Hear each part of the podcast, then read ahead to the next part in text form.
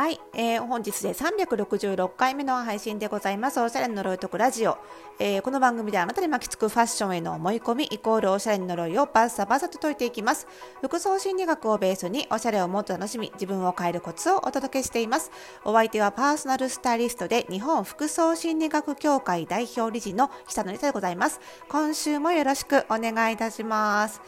さあね、あのー、先週、今週と結構秋物、まあ、もう冬物なのかな？もう冬物？今年秋どこ行ったの？っていう感じですけど、まあ、秋物のお買い物動向のピークでして今週もまだね、あのー、毎日ご予約があってあのお買い物動向に行ったりとかワードローブチェックをさせていただいたりしてるんですけどもね、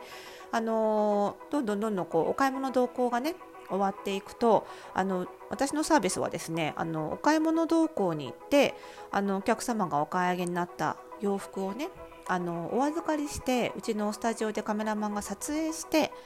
でそれをコーディネートアプリに登録してコーディネートを作るっていうところまでセットになってるんですよ。なので私のあのお買い物動向が終わったら今度はスタジオで撮影が目白押しっていう感じで今スタジオに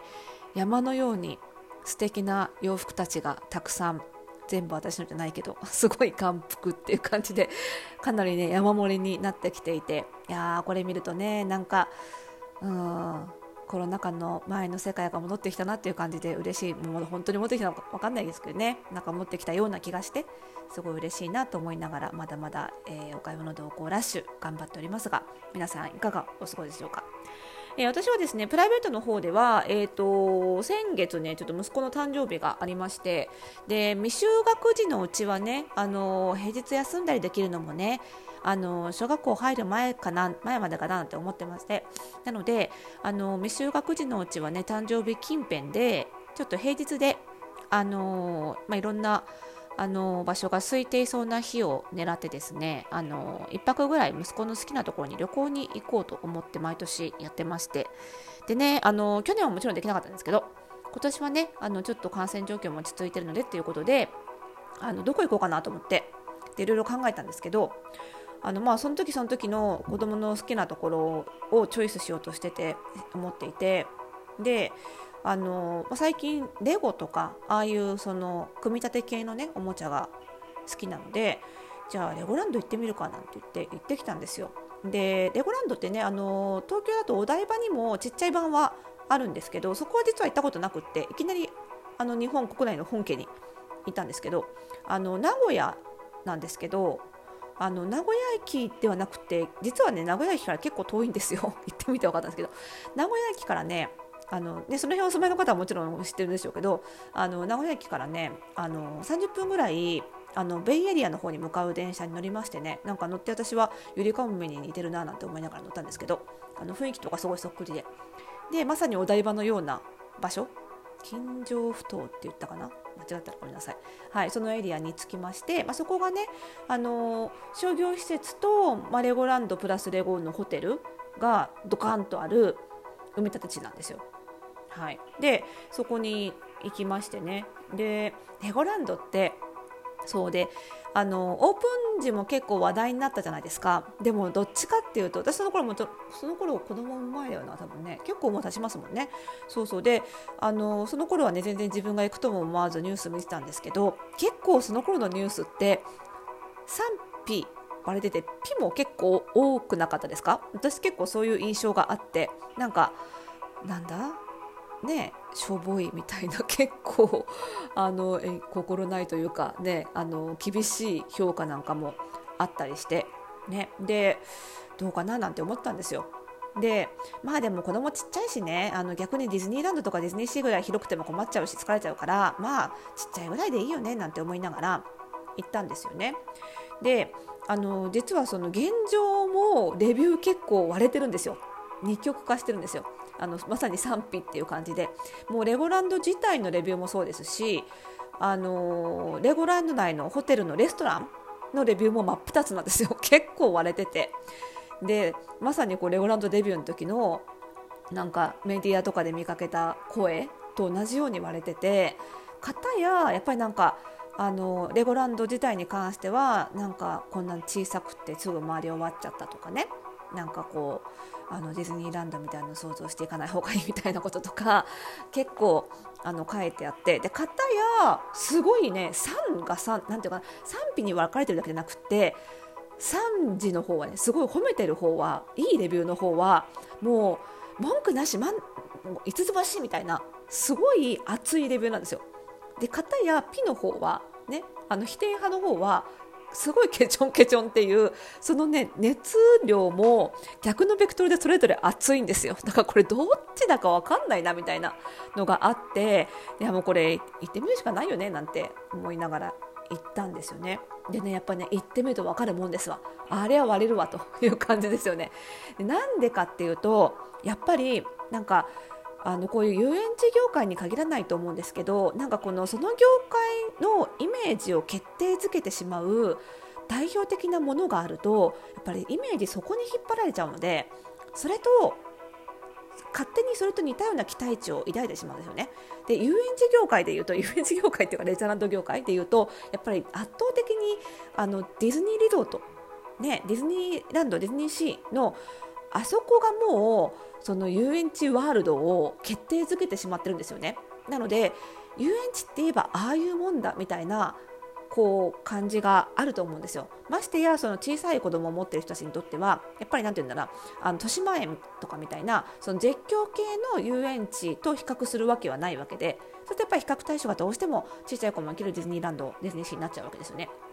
でそこと比較しちゃうとそこそこのそこの体験そのディズニーランドディズニーシーで得られる体験と同じような種類の体験を求めてしまうとそりゃ否定派になるよなというかそりゃレビューが酷評になるよなっていう感じがするんですよね。何かっていうとやっぱりレゴランドってレゴのランドなんですよ。当たり前なんですけどレゴのランドなのでそのレゴの精神がたっぷりなランドなんですよね。でレゴってどういうものかっていうと基本的に能動的に遊ぶもんじゃないですかレゴのブロックがあったところでそのレゴのブロックが動いて子供を楽しませてはくれないですよねブロックはブロックでしかなくってそれを子供が持って自分の発想力とか想像力で組み立てて遊ぶからこそ面白くなるわけですよ。でそのレゴを使ったランドなのでレゴランド全体もそうなんですよ。つまりその受動的に言っても受動的な姿勢では全然楽しめないランドなんですよね。なので自分でそのレゴを組み立てるとか何かこのアトラクションもこの自分からのアクション子供からのアクションを必要とされるんですよ。でやっぱり子供ってその元々の性質としてだと思う育て方っていうのはね結構元々の性質が大きいと思うんですけど能動的な遊びが好きな子とやっぱり受け身になっちゃう子っていると思うんですよね。であのディズニーランドっていうのはその受け身になっちゃう子でも楽しめるようにショーがあったりとかアトラクションに乗ればいろんなところに連れてってくれてとかっていうのなのでどちらかというとその受け身でも全然楽しめる場所ですよね。だからあれが遊園地ってもんなんだって思っちゃうとおいレゴランドよと。もっと俺らは楽しませるよって。なんで俺になったか分かんないけどもっと私らは楽しませてよっていうこうなんていうんだろうな酷評になっちゃうのは分かる気がするなと思って。であの、やっぱりねそのすごくレゴランド見ててもめちゃめちゃ楽しんでる人っていうのはもう子供が目の色変えてレゴでひたすら遊んでるんですよ。だからちょっと親からしてみたらこれ家でよもよくないっていうのもちょっとあるんですけど家でもいいんじゃないかなっていうのはちょっとあの脳裏にはねあの浮かびますけどでもまあそれぐらいすごい楽しんでてうちの息子は比較的あのレゴも好きであの組み立てるの好きなのでね結構能動的に遊ぶのも好きなのであのかなり楽しめていて大満足だったんですけどであのレゴランドレゴホテルに泊まったんですけどそのホテル内のレストランに関してもなんかすごい酷評が多かったんですけど結構料理美味しくってびっくりしちゃってあこんなしいもの食べれるんだっていうあのなんだっけな、えっと、ビュッフェ形式の方はのレストランともう一個そうじゃないあのちゃんとできたものを持ってきてもらう形式のレストランがあってでその校舎の方を夜入ったんですけど結構美味しくて料理も。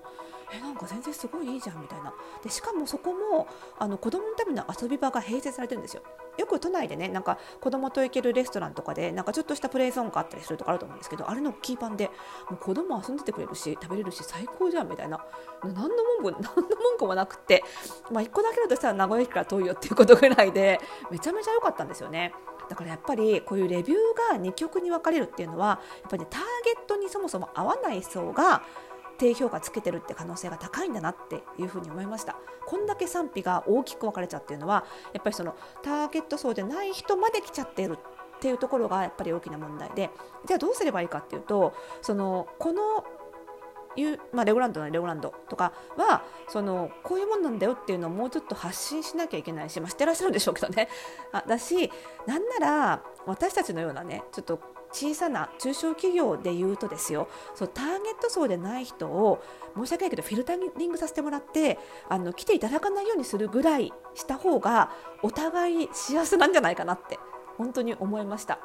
なんかそういうねあの、まあ、私もあの常々うちのスタイルドスクールの生徒には言ってますけども私パーソナルスタイリングもエンタメだと思ってるのでやっぱり同じねエンタメを提供するものとしてあの非常に勉強させていただいたしあの息子はめちゃめちゃ喜んでたしあの我が家としてはですねあの非常に良いあのレジャーとなりましたということであの能動でレゴが好きなお子様なんかいろいろ組み立てて勝手に遊べるお子様に関しては非常におすすめでございますのでぜひ、えー、どなたかの参考になれば幸いです。ということでこの番組ではまだまだ皆さんからのご質問お悩みお待ちしております。ファッション関係でも心理関係でも何でも結構です。えー、番組概要欄に記載がありますマシュマロからお送りいただきますか？もしくはラジオトークでお聞きの方はお便り機能を使ってお送りください。そしてこの番組の更新情報は各ポッドキャストサービスでは登録をするとラジオトークではフォローすると受け取ることができますのでぜひぜひぜひ登録フォローの方よろしくお願いいたします。それではまた次回の配信で。